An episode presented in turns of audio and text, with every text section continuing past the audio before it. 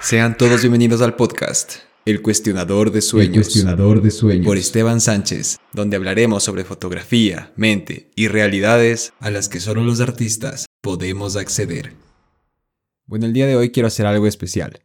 Quiero darte la bienvenida a este podcast, así que me gustaría comenzar presentándome. Voy a hablarte un poco sobre mí, sobre lo que hago y te daré la razón de por qué inicié este podcast. Te adelanto desde ya que al finalizar tendremos un espacio de autoanálisis y ejercicios prácticos que te invito a que los realices.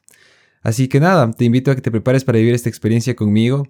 Puedes coger tu bebida y tu snack favorito, quizás lápiz y papel, o seguir haciendo la actividad que estés haciendo. En fin, tú ponte cómodo porque empezamos.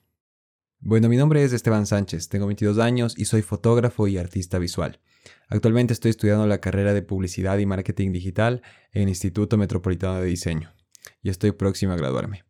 Soy una persona creativa que tiene muchas, muchas ideas en la cabeza. La verdad es que siempre que pienso en algo intento agarrar muchos conceptos y profundizar en ellos, y eso es lo que me lleva como a desear hacer este podcast. Mi deseo básicamente de hacer este podcast nació cuando empecé a escuchar las radionovelas, mi novela favorita, que fue hace mucho tiempo. Estas eran narradas por Mario Vargas Llosa, y como sin ningún tipo de imagen, estas eran capaces de de hacer que mi mente imagine, de que mi mente cree mundos mentales, y todo era gracias a la narrativa del locutor y a los sonidos que envuelven el ambiente. De igual forma, soy una persona que creció con la radio toda su vida y voy a creer firmemente siempre que el audio es una forma potente de llegar a las personas. Es totalmente diferente a un video, totalmente diferente a una fotografía y la verdad es que quiero que mi mensaje no se limite al medio ni a una plataforma. Entonces por eso estoy aquí, para poder aportarte más valor y que puedas aprender también por este medio. Mi objetivo con este podcast es ayudarte a ti a que desarrolles ese lado creativo que tú tienes, a que puedas conectar contigo mismo y que puedas traer a este mundo todas esas maravillosas realidades que solo habitan en tu mente. Sí, en tu mente y en la de nadie más. Yo lo hago con la fotografía y el fotomontaje, pero tú eres libre de decidir tu propio lenguaje visual para comunicar tu mensaje. Si es que te encanta el dibujo, quizás la ilustración, quizás el 3D o el video, lo que tú quieras. La cosa es que tú tienes un mensaje que comunicar al mundo. Todos tenemos un mensaje que comunicar al mundo. Y mi intención con este podcast es que puedas encontrar el tuyo mediante un autoanálisis como artista y que puedas entender el mensaje que tú quieres comunicar. Y así básicamente llegar a las raíces. O sea, esto se trata de encontrar nuestra identidad y de partiendo de eso poder generar un cambio positivo en el mundo, empezando con nuestro entorno más cercano. Ok, así que hoy día para tener un poco de introducción a todos los episodios que se vienen y que espero poder compartir contigo, quiero contarte un poco sobre, sobre temas, temas, temas, temas interesantísimos, tísimos, No mentira, quiero contarte una historia. Verás, es algo que escribí, pero que realmente quiero compartir contigo. Y es que desde que tengo el uso de razón, siempre me sentí como la oveja negra de la familia, ¿saben? Y la verdad es que al ser hijo único y pasar la mayoría de mi tiempo a solas, yo pude desarrollar mi creatividad. Y empecé a vivir en un entorno en donde mi imaginación era mi principal compañera. Esto fue súper bueno, porque con el tiempo yo fui creciendo y fui destacando en ciertas cosas. Desde mi habilidad para aprender cosas con facilidad, mi nivel de desenvolvimiento escénico, cuando era pequeño, y hasta mi gran tamaño hacían que no pase desapercibido. Porque bueno, desde ya te adelanto, yo mido un metro ochenta entonces, por eso. No recuerdo exactamente en qué punto fue. Lo que sí sé es que empecé a escuchar las voces externas que menospreciaban mis logros y que quizás, no sé, movidas por envidia y celos, me hacían sentir como alguien incapaz. Y como todo joven en pleno desarrollo, yo intentaba encajar en el montón, intentaba ser como el resto, como la masa. Yo intentaba pertenecer a algo, ¿sabes? Esto es algo como muy común en los seres humanos que intentamos pertenecer a algo. Entonces, cuando eres adolescente, a mí, me pasó, ¿no? Eh, tú ya sabes de lo que hablo. Y bueno, poco a poco yo fui olvidando mi esencia. En verdad me fui desconectando de mi espíritu. Y abandoné mis sueños, o sea, abandoné mis, mis sueños reales para perseguir ideales ficticios, que ciertamente yo no sabía quién me los había puesto o de quién había decidido tomarlos. Y lo peor de todo, o sea, lo peor, lo peor, lo peor de todo, es que yo no sabía lo que hacía y peor aún el por qué lo hacía. Entonces, esto fue algo que caló muy profundo en mi vida, pero ya te voy a contar un poco más de eso. Lo que sí sabía era que tenía una capacidad, como un algo, o sea, tenía, tenía como algo, ya. Yo, solo en mi mente era como, hay algo que, que a mí me hace pensar diferente o que me hace percibir el mundo de una manera diferente. Muchas veces pensaba en grande, pero también por estos miedos que te cuento, al mismo tiempo no hacía nada, porque al verme en un entorno que era desconocido y en el que yo sentía que no encajaba, me limitaba a no hacer nada, era como algo muy paralizante. Me sentía como un impostor. y lo chévere de todo es que una vez escuché algo que, si es que, es, una frase que dice, si es que el, alumno no está, no está listo, el maestro no va a llegar y que cuando el alumno ya está listo, el maestro llega. Entonces es full chévere porque hace aproximadamente un mes y medio, bueno, en inicios de diciembre de 2020, escuché algo que marcó mi vida. Bueno, no estoy muy claro si fue diciembre o noviembre, pero la cosa es que escuché algo que se llamaba el término de el síndrome del impostor. Fue algo con lo que yo me sentí identificado y que me permitió liberarme de esta pesada carga que anduve llevando toda mi vida. Este síndrome consiste básicamente en no sentirse lo suficientemente capaz y pensar que somos un fraude, o sea, que no estamos a la altura, ¿saben? Esto es algo muy, muy, muy común, más de lo que creen y a muchas personas les pasa. Por eso es que también lo comparto en este primer episodio para que, si es que te pasa, no te sientas solo. Y pues bueno, la cosa es que tenemos como que miedo a que descubran las personas de que no somos capaces como todos creen. Y escuchándolo de esta forma suena un poco irracional. Pero bueno, también es algo típico que cuando se recibe un cumplido, intentamos justificarnos o dar excusas como menospreciando nuestros logros, ¿no? Entonces, no es bonito. y yo pienso personalmente que todo esto genera un estado mental en el que estamos muy pendientes de lo que los demás puedan decir o puedan pensar, cayendo en un perfeccionismo paralizador, que no nos deja hacer nada, literalmente. y como decía antes, cuando alguien reconoce nuestros logros, nosotros tenemos que asimilarlos. Pero a partir de eso vino a mi mente una pregunta y fue la siguiente. Era de, ¿cómo voy a ser capaz de hacer algo si por miedo no lo estoy intentando o por miedo no lo estoy haciendo? ¿Me siguen? ¿Cómo voy a mejorar esto que destaco y me gusta si no lo sigo haciendo por miedo a no ser capaz? Entonces, bueno, te voy a repetir las preguntas porque son importantes y quisiera que las anotes para que te las preguntes a ti mismo. La primera es, ¿cómo voy a ser capaz de hacer algo si por miedo no lo estoy intentando o no lo estoy haciendo? Y la segunda, ¿cómo voy a mejorar en esto que destaco y que me gusta si no sigo haciéndolo por miedo a no ser capaz? La cosa es que si es que nosotros no seguimos intentando, nosotros, no empezamos a equivocarnos, no empezamos a caernos, no empezamos en verdad a experimentar con las cosas que nos gustan, nunca vamos a saber si es que en verdad podemos dar la talla, si es que en verdad podemos llegar a ser alguien en eso, ¿no? Y también no vamos a saber si es que es lo que nos gusta, porque muchas veces lo intentamos a medias para no decir como, bueno, sí lo intenté con todo y no funcionó. Y poder quedarnos con esa de, bueno, no, es que no lo intenté al 100% y por eso sé que no salió, porque si es que lo intentaba al 100%, eh, me hubiese salido. Y esa es una forma de ver del mundo un poco pendeja, o sea, perdón la palabra, pero yo me cansé de esa forma de ver el mundo, o sea, en serio me cansé de esa toxicidad de mi pensamiento y decidí abrir mis ojos y mi mente a un panorama nuevo, en el que estoy listo para enfrentar mis miedos, porque como todos, tengo miedos y no me vuelve eso una persona normal, simplemente me vuelve un ser humano. Estoy también listo para enfrentar mis obstáculos, los que se vengan, eh, los que se han presentado, y crecer a diario en esto que me apasiona. Y bueno, en otras cosas que me apasionan. Topando un poco más la fotografía, eh, yo siento que es un campo muy amplio en el que nunca se deja de aprender. Eso es súper loco. O sea, para mí nunca se deja de aprender en este mundo audiovisual. Y en el que a diario se descubren cosas que por pequeñas que sean pueden darnos cambios drásticos, o sea, que si es que los empezamos a aplicar, pucha, pueden llevar nuestra fotografía a otro nivel. En mi caso personal, el concepto y el mensaje que hay detrás de una fotografía tienen mucha, mucha, mucha importancia. Y todo lo que ésta puede connotar con los elementos que la componen. O sea, para mí, más que la estética en general de la fotografía, obviamente me importa mucho lo que es la iluminación, lo que es la composición, lo que son los colores, porque son cosas que componen una fotografía, es como la raíz de una fotografía, ¿no? En especial la luz. Pero para mí es importante que esa imagen comunique algo, que esa imagen tenga un mensaje, que tenga un fondo, no solo la forma, o sea, que tenga un fondo, o sea, que tenga algo que te cuente. y que impacte de cierta forma, porque estamos mostrando algo que a las personas puede detenerlas un segundo en su vida y ponerlas a pensar. Y si es que simplemente es una imagen vacía, eh, no va a generar nada. Y para mí eso no, no, no, no representa, o sea, no, no significa nada, o sea, es algo tan, tan, tan superfluo. Pero bueno, la cosa es que la fotografía en sí misma alberga todo tipo de realidades. Entonces, aquí quiero que me siga. Y estas realidades pueden ir desde algo alegre hasta cosas súper obscuras. y que indirectamente, y creo que muy directamente también, poseen mucho de su autor. En las obras fotográficas, o sea, no, sé si se habrán dado cuenta que la fotografía habla mucho de la persona que, está tomando la foto. Entonces, en, este, en estas obras fotográficas se pueden apreciar claramente la visión que tiene quien las ha tomado.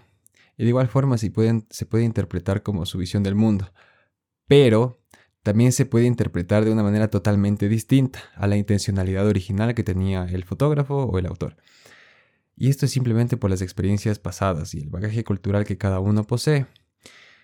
Aquí es importante diferenciar que si bien cada uno es un mundo diferente, si bien cada uno tiene experiencias diferentes y distintas, ha tenido una vida obviamente distinta, también hay un inconsciente colectivo que nos permite a todos entender ciertos símbolos. Por ejemplo, todos conocemos lo que es la Torre Eiffel y todos podemos entender si es que nos ponen un dibujito de la Torre Eiffel que, que representa París. Y así con muchas otras cosas. Entonces, eh, esto juega un papel importante para esa interpretación personal. Pero a lo que yo me refiero es a las cosas que nosotros hemos vivido como personas que nos han marcado una determinada visión del mundo. Eso hace que igual las cosas que nosotros observemos, que apreciemos, en este caso como el arte, tengamos una interpretación muy, muy, muy, muy, muy personal. Y es importante también conocer esto como autores porque no siempre lo que nosotros decimos en nuestra fotografía, en nuestra arte, va a ser interpretado de la misma forma que queremos por nuestros espectadores. Y no es algo bueno ni tampoco creo que sea malo, simplemente es lo que es. a la final estamos impactando de alguna forma y somos responsables de lo que creamos, pero tampoco somos responsables de, de lo que las personas deciden interpretar o deciden pensar de nuestra obra. Así que, bueno, sin enrollarme más. por eso para mí es imprescindible que, nos enfoquemos con, conectar, o sea, con conectar con nuestras raíces, o sea, simplemente con eso, con nuestra esencia. Porque si es que nosotros somos reales con nosotros mismos, nuestro mensaje va a ser real, nuestra fotografía va a ser real, todo va a ser transparente. Y yo creo que esa es la raíz de cualquier artista.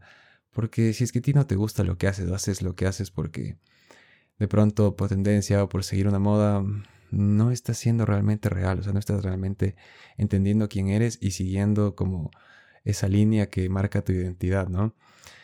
Y también creo que a medida que vayamos encontrando cosas cuando empezamos en esta exploración, que o bien nos limitan o nos potencian, no nos hagamos los de la vista gorda, o sea, de verdad, sino que las manifestemos a través del arte, o sea, no podemos pretender que no existen, o sea, hay cosas que nos están limitando en nuestra vida hay cosas que también nos están potenciando y no podemos extrapolar una sobre otra. O sea, no podemos decir, ok, yo soy súper bueno en esto y bueno, esta cosa es ínfima y minúscula y no, no pasa nada. Porque quizás esa menospreciación a ese detalle pequeño que te está limitando un poco, en un futuro por el efecto compuesto puede terminar con todo lo que tú con todo lo que tú estás construyendo. Entonces, no, no podemos pasar por alto nada de esto. Y como artistas es importante que todos estos conceptos los manifestemos a través del arte, porque es un recurso súper, súper, súper, perdón que sea redundante, pero súper valioso, ya que yo creo que como artistas hablamos de nuestras experiencias y de todo lo que nos pasa y encontrarse con cosas así sobre uno mismo, que mejor, o sea, no estamos copiando a nadie, simplemente estamos hablando de nuestro espíritu. Entonces, básicamente yo creo que es importante manifestarlas a través del arte, porque así vamos a obtener una catarsis, o sea, algo que nos va a permitir liberarnos de estas cargas y que nos va a permitir enfocarnos en nuestro crecimiento, ya que vimos lo que nos está limitando o lo que nos está potenciando y con eso, o sea, ya siendo conscientes de eso, podemos enfocarnos en crecer. Así que bueno, para ello te voy a invitar a que te hagas un autoanálisis. Es un ejercicio que realicé el semestre anterior. Bueno, no el anterior, sino hace dos semestres, cuando tuve que hacer un trabajo para mi instituto. Eh, recién posteé este ejercicio, entonces lo puedes encontrar en mi Instagram. Estoy como Esteban SC, tal como suena. Yo me planteé un ejercicio de realizar una mirada fotográfica de mis miedos y de mis inseguridades. Entonces, ¿en qué consiste? O sea, te voy a recomendar una cosa. Te recomiendo que consigas un espejo, pero un espejo grande, donde quieras, o sea, en tu casa, en el baño, en la casa de tu prima o donde sea que, que tengas acceso por estos temas de pandemia. Entonces lo que yo te recomiendo es que mirándote a un espejo tengas un diálogo contigo mismo y que te preguntes, ¿cuáles son mis mayores miedos? O que te preguntes, ¿qué me aterra? ¿O qué fobias tengo? Cualquiera de las preguntas es válida. Y te pido que por favor anotes todo lo que se venga a tu mente. O sea, no descartes nada, no pienses que lo que estás poniendo es tonto o que lo que estás poniendo es demasiado exagerado o lo que sea que se te venga a la cabeza. O sea, en verdad, anota todo, no descartes nada, porque después vas a tener que analizar eso detenidamente. O sea, después entra el proceso consciente, ¿no? En el que analizas tus respuestas y te pones a reflexionar. ¿Por qué escribiste eso? ¿Por qué escribiste ese miedo? ¿Qué sé yo? Miedo a la oscuridad, no sé, miedo a los payasos, la tripofobia, que es una fobia a los huecos, que es súper chistosa, pero, pero, pero, existe. Entonces, es, entiende de verdad el por qué escribiste eso y date cuenta si es que en verdad tú estás teniendo miedo de eso o si es que simplemente es algo que, que no sé, que alguien te dijo que tenías que tener miedo y, y tú empezaste a tener miedo a eso como de una forma inconsciente. Entonces, parece algo difícil, pero, pero no lo es si es que te planteas en verdad hacerlo, eh, no, no te vas a demorar mucho.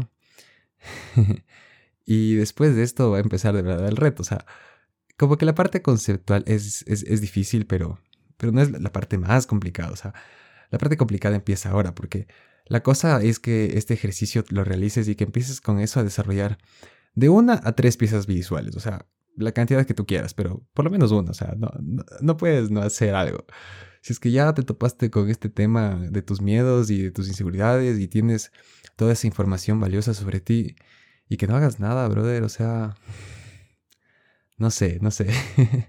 Entonces, elige el método que tú quieras, eh, pero bueno, si estás aquí, asumo que te gusta la fotografía, entonces intenta jugar con todos los elementos que componen eh, una fotografía y también con los que hasta ahora conoces, o sea, no te metas a bueno, es que me faltan un montón de conocimientos, sino con lo que hasta ahora posees, con el equipo que tienes, con la iluminación que tengas, con, con todo lo que tú tengas ahorita. O sea, intenta comunicar con tu mensaje. Intenta que tu iluminación comunique, que tu composición sea que la que contiene el mensaje, o sea, como principal, o que quizás las expresiones de tus modelos sean aquellas que den a denotar el mensaje.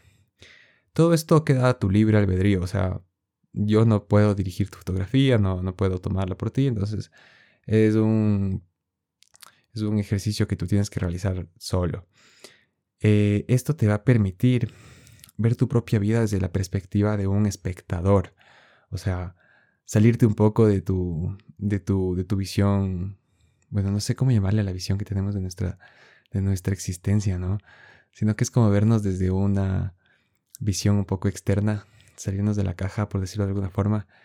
Y es interesante porque es ver las cosas, o sea, es aprender a ver las cosas de una forma que no las habíamos visto antes. Entonces, es un ejercicio que te va en serio a mostrar cosas sobre ti que no hubieses visto de otra forma. De seguro hay muchos más ejercicios que igual iremos descubriendo con el tiempo, que nos van a permitir ver otras cosas, pero en este caso este a mí me funcionó y me, me mostró cosas sobre mí y también creo que te va a mostrar muchas cosas sobre ti a ti. Entonces ya, Eso, eso sería todo. De verdad te invito a que, que realices el ejercicio, que no te olvides de, de hacer todo lo que te dije, o sea, hazte las preguntas, eh, anota todo lo que, lo que tengas y después planteate cómo vas a llevar todo ese concepto, todo eso que anotaste al mundo visual. De igual forma te recuerdo que si es que no estás practicando, no le estás intentando por miedo a que no te salga, ¿cómo vas a saber si es que te va a salir o no? ¿Me cachan? Entonces, Mejor métele todo lo que tengas, no importa si sale feo, si sale bonito, pero ya poco a poco iremos mejorando. Y bueno, para concluir, quiero darte las gracias por escuchar hasta este punto. Tengo la impresión de que tienes una idea un poco más clara de quién soy y de por qué hago lo que hago. Así que nada, te invito a que si es que te gustó el podcast, eh, me sigas en redes sociales. donde me podrás encontrar como Esteban SC, como ya te dije antes, y es tal cual como suena. La E, la S, la E, la C y la E. SC. Esteban SC. ¿Por qué no el cuestionador de sueños? Porque no, o sea, mi marca personal es Esteban, entonces ya. Solo para, para un breve inciso. Bueno, ahí vas a encontrar un poco de mi trabajo y de lo que estoy empezando a hacer. De igual forma, te invito a que no te olvides de hacer los ejercicios, créeme que te ayudarán mucho. Si te interesa aprender más sobre creatividad, sobre imaginación, sobre fotografía, sobre conceptualización, publicidad, un montón de cosas que vamos a estar tratando en este podcast, eh, no dudes en hacérmelo saber, envíame mensajes, coméntame.